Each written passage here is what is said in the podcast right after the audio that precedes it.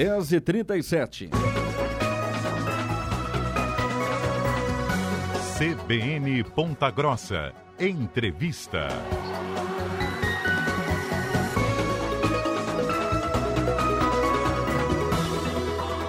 CBN Ponta Grossa, primeira edição, estamos de volta e o assunto agora é energia elétrica.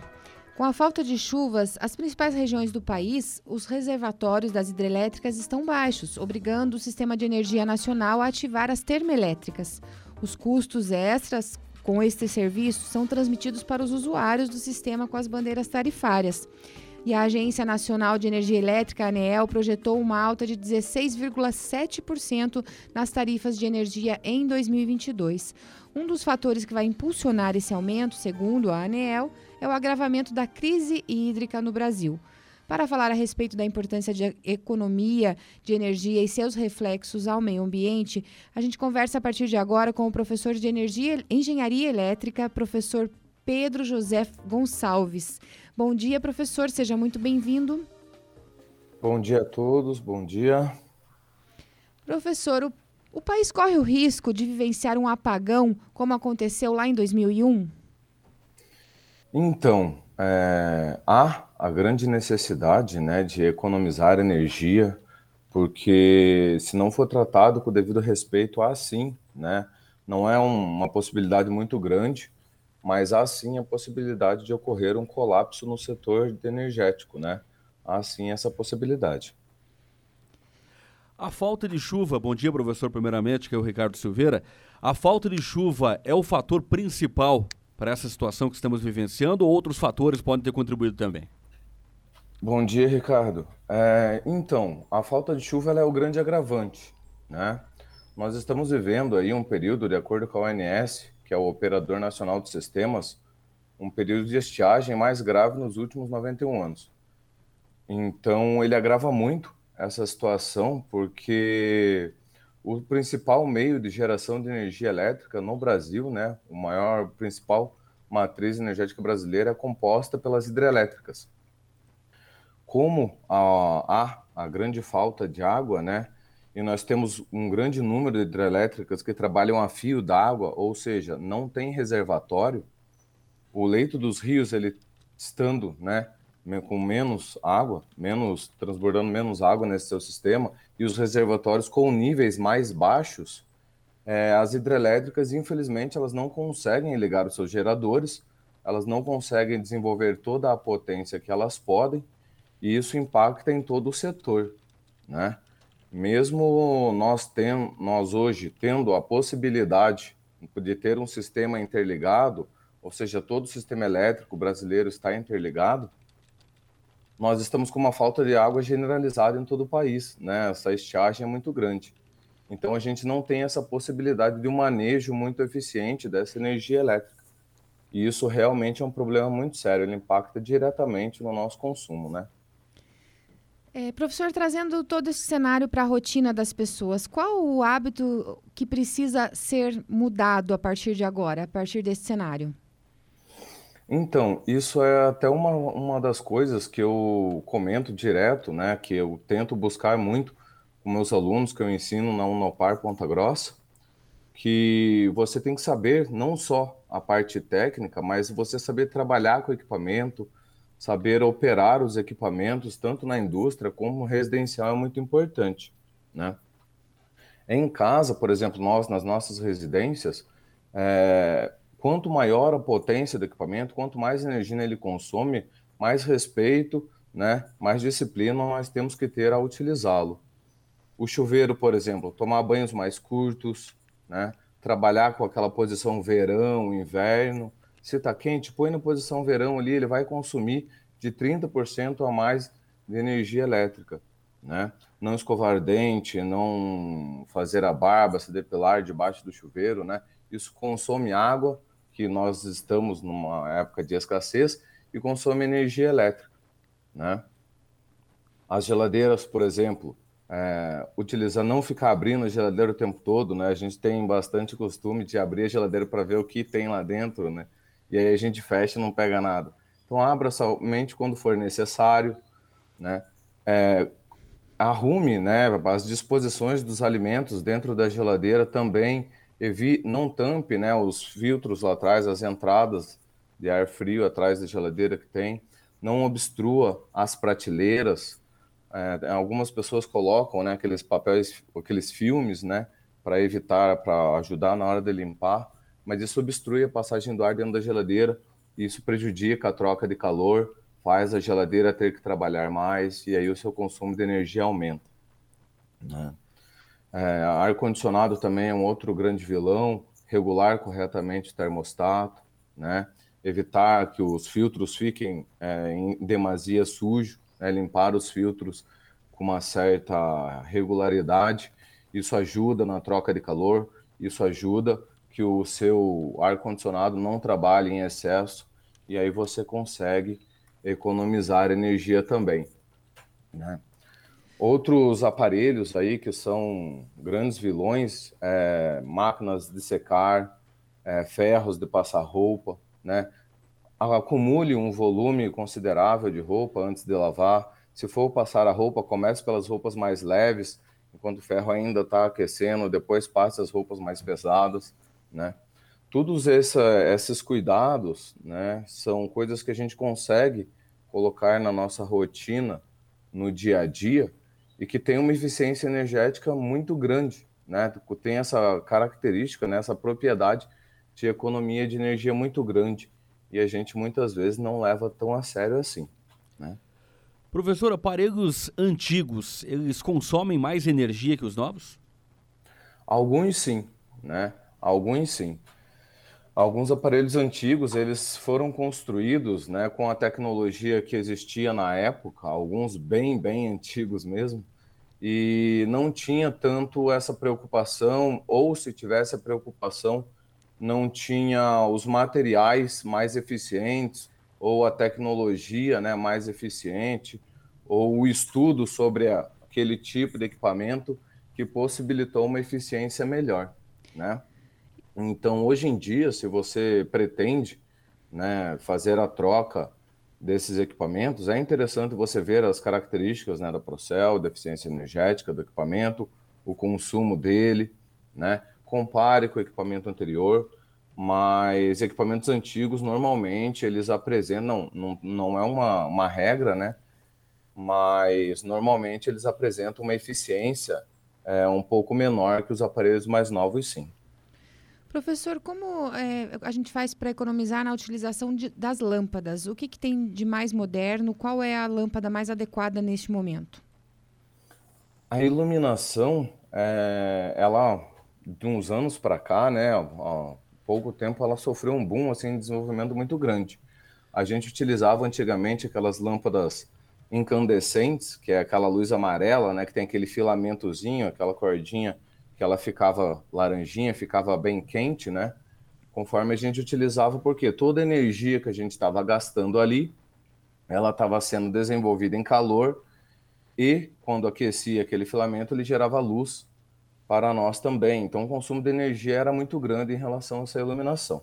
As lâmpadas fluorescentes eram um pouquinho melhor, né? Hoje em dia, as lâmpadas LED são bastante eficientes e algumas até vêm com um sensor de presença, né? Esse sensor de presença ajuda bastante, porque ela não fica ligado sem a necessidade. Isso é um problema muito sério, né? A gente sai de casa, larga a iluminação da sala, a iluminação da garagem ligado, né? as lâmpadas ligadas, e aí a gente não se dá conta do consumo, né? Mas isso ao longo do tempo vai somando toda essa potência, toda essa energia que foi sendo gasta, né? E isso gera para você no final aí um aumento considerável da fatura de energia. Então, se eu puder botar lâmpadas mais eficientes, lâmpadas LED, né, ajuda bastante aí na, na economia de energia do dia a dia. Professor, tem algum cômodo da casa que consome o maior número de energia ou acaba sendo muito relativo? Então, é, você pode ver assim os cômodos que têm equipamentos né, com maiores potências. Se na sua sala você só tem, só tem somente uma TV, né, para assistir ali com a família em determinado momento, o único equipamento que vai estar consumindo potência é aquela televisão. Cozinha normalmente, né, são ambientes que proporcionam um grande consumo de energia por causa de seus equipamentos, fornos elétricos, geladeira, exaustores, né? Algumas residências apresentam trituradores, né? Os quartos, normalmente, que são utilizados bastante ar-condicionado, né? Os chuveiros, né? Os chuveiros também, o banheiro. Hoje em dia, antigamente era menos, mas hoje em dia tem chuveiros com potências bastante elevadas, 7.500, 7.800 watts, e isso vai sendo adaptado, é normal, né? A gente vai, a tecnologia vai aumentando, equipamentos mais sofisticados, daí a potência aumenta também, né? Dependendo do tipo de equipamento. E a gente acaba aderindo a isso. Então há necessidade de controlar aí e utilizar com bastante eficiência. A cozinha, normalmente, é um grande vilão em relação à potência eh, elétrica, né? Ele constrói bastante número de equipamentos, consomem alta potência. É, chuveiros também, né? Tomar cuidado com os chuveiros, bem utilizar com bastante eficiência, não demorar demais, né? Evitar muitas coisas que o conforme a gente tem muito número de equipamentos, é, as conexões elétricas né, os T's. Não coloque muito equipamentos na mesma tomada, né, isso prejudica bastante. Evitar fazer essas conexões com muitos equipamentos, que isso também gera calor. Esse calor que é gerado é energia que não está sendo utilizada para gerar trabalho, é energia que não está sendo utilizada para a finalidade que você quer. E isso aumenta a sua fatura de energia. Professor, quando eu não estou utilizando um equipamento, eu tiro da tomada? Qual que é a orientação nesse sentido? De manter mesmo o equipamento desligado na tomada, ele acaba consumindo energia também? Consome, né? Esse que o pessoal fala stand-by, né? Deixar em linha espera. Ele consome, né? Aquela luzinha que fica acesa ali, mesmo sendo muito, muito pouquinha potência, ela consome. E o equipamento também, equipamentos mais sofisticados que mantêm uma certa memória, né, computadores e alguns outros equipamentos aí que tem que manter um, uma certa memória, uma certa programação. Esse estado de in standby, ele ainda está em operação, né? Ele não está desenvolvendo toda, gastando toda a energia que ele poderia para trabalhar, né? Ele não está desenvolvendo toda a potência que ele poderia, mas ele ainda mantém um pequeno consumo para manter as suas propriedades básicas, né? As suas propriedades stand-by ali em espera. Então ele consome sim. Então se você não tem a necessidade né, de utilizar esses equipamentos, de estar em stand-by, tire da tomada, desligue ele, né, que será melhor aí para o consumo de energia. Professor, as conhecidas gambiarras, até que ponto elas impactam no consumo de energia e também no, na, na fatura né, para os clientes? Então, gambiarra normalmente nunca é bom, né? é, geralmente as chances de dar alguma coisa errada é muito grande. Então tem que tomar cuidado com o tipo de gambiarra que está sendo feita, né? Porque além de ser perigoso, né? além de dar algum acidente, né? Algo mais grave, é, o, a alfatura aumenta porque você vai ter perda de potência naquela gambiarra. Como assim perdas de potência, né? Você vai ter quedas de tensão devido ao aquecimento, né? Você vai estar ali conectando muitos equipamentos num certo conector, ou você está utilizando de outros tipos de gambiarra, né, fazendo alguns jumps, né, pegando conexão com outros cabos elétricos, né, e essas conexões elas aumentam a resistência daquele material, né, essa resistência à geração de calor, a perdas, e isso tudo é energia elétrica, é potência elétrica que está sendo dissipada nesse momento, né? E se ela está sendo transformada em outros formas de energia e não está sendo utilizada para o seu equipamento que você deseja, né?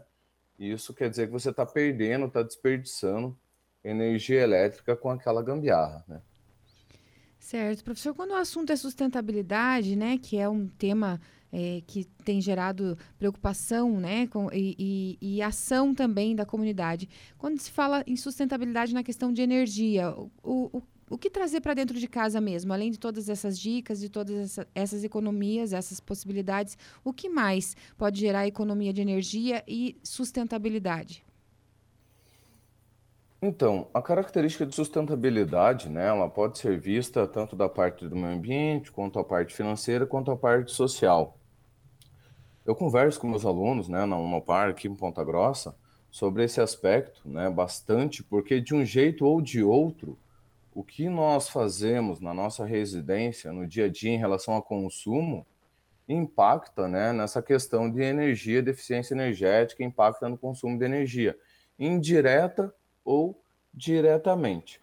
Né? Se você consome muita água, essa água, a gente está tendo período de estiagem, essa água vai fazer falta, né? ela vai demorar para voltar para o ciclo das águas e, e se tornar né, uma fonte de energia elétrica para nós lá no futuro. O próprio leito dos rios estando mais baixo, né?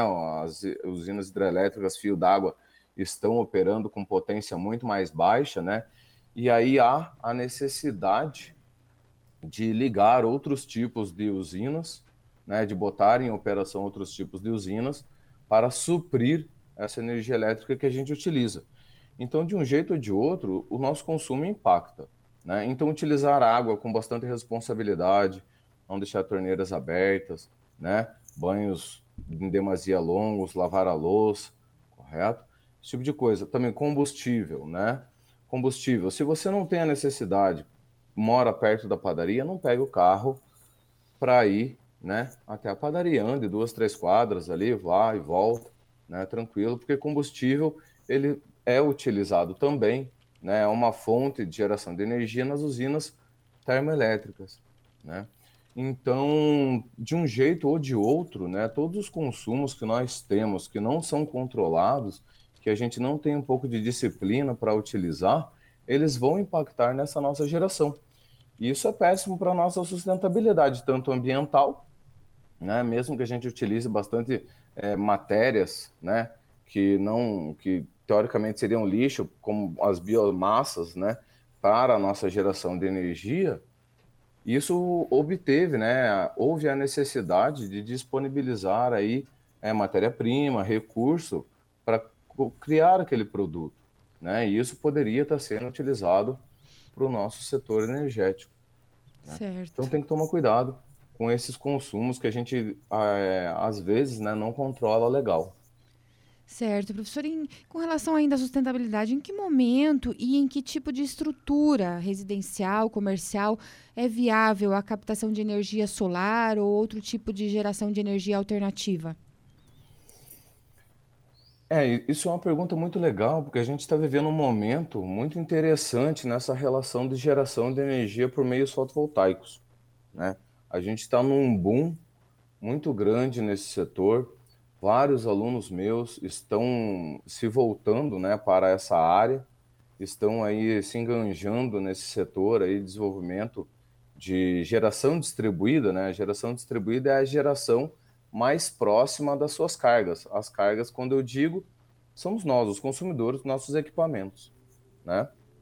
Então, isso é uma área bastante em desenvolvimento e hoje em dia, por a tecnologia já ter avançado, né? você pegar 15 anos atrás, isso seria uma instalação bastante cara de ser feita, né? Hoje em dia, é, por a tecnologia já ter alcançado, né, já ter é, o custo dela ter barateado bastante, os equipamentos também, o custo dos equipamentos estarem mais baratos em relação a bem antigamente, né? O payback, o tempo de retorno, né, do investimento, ele já está bem mais baixo.